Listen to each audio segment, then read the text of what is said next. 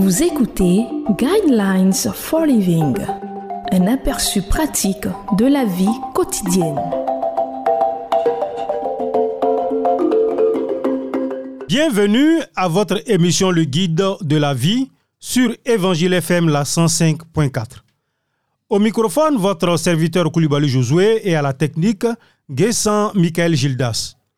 Le thème de la méditation de ce jour est sept conseils pour faire face à la frustration.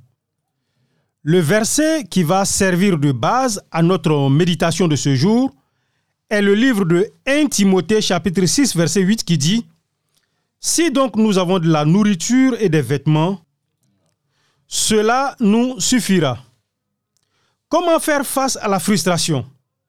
Faut-il se résigner à vivre avec, comme les mauvaises herbes dans les jardins, les pellicules dans les cheveux et les rides sur le visage Non. Il y a des choses que vous pouvez faire pour éliminer la frustration et rendre votre vie moins compliquée. Vous pouvez contre-attaquer. Premier conseil, consultez Dieu avant de planifier. C'est là qu'on échoue souvent. On ignore Dieu, on élabore notre plan, on demande ensuite à Dieu de le bénir. Ou on fait appel à Dieu pour nous dépanner lorsqu'on rencontre des ennuis au lieu de dire Dieu, que veux-tu que je fasse? Ce que j'ai en tête est-il conforme à ta volonté et ton plan pour ma vie? Deuxième conseil, réalisez que les choses tournent parfois mal dans la vie. Si une chose peut mal tourner, elle va mal tourner. Pour éliminer votre frustration, vous devez apprendre à anticiper. Ayez un plan de contingence au cas où le plan initial échoue. Troisième conseil, ne prévoyez pas de faire l'impossible. Certaines de nos frustrations sont le résultat d'avoir tenté l'impossible.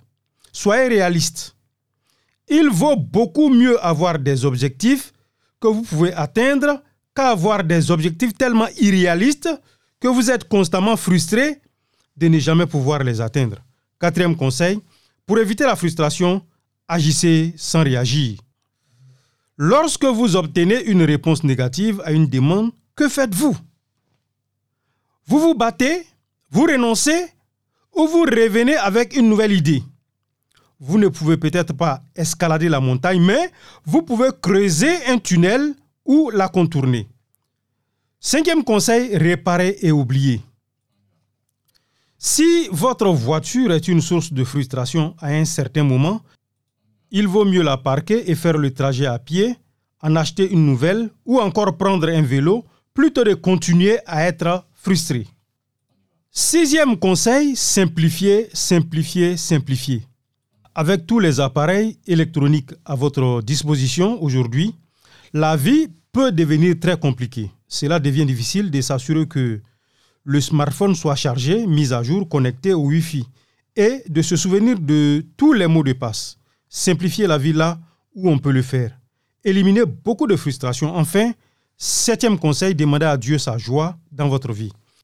Une vie remplie de joie est l'opposé d'une vie remplie de frustration. La joie est un état de paix profonde qui repose sur le fait de savoir qu'on est aimé par Dieu et qu'avec lui et lui, tout va bien aller. C'est un état qui dépasse le bonheur puisque ce dernier est circonstanciel et temporaire. Je vous conseille de lire le livre de 1 Pierre chapitre 5 verset 6 à 11.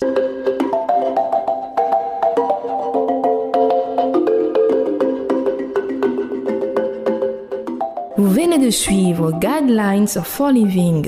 Pour en savoir plus sur l'émission, veuillez contacter la station que vous écoutez.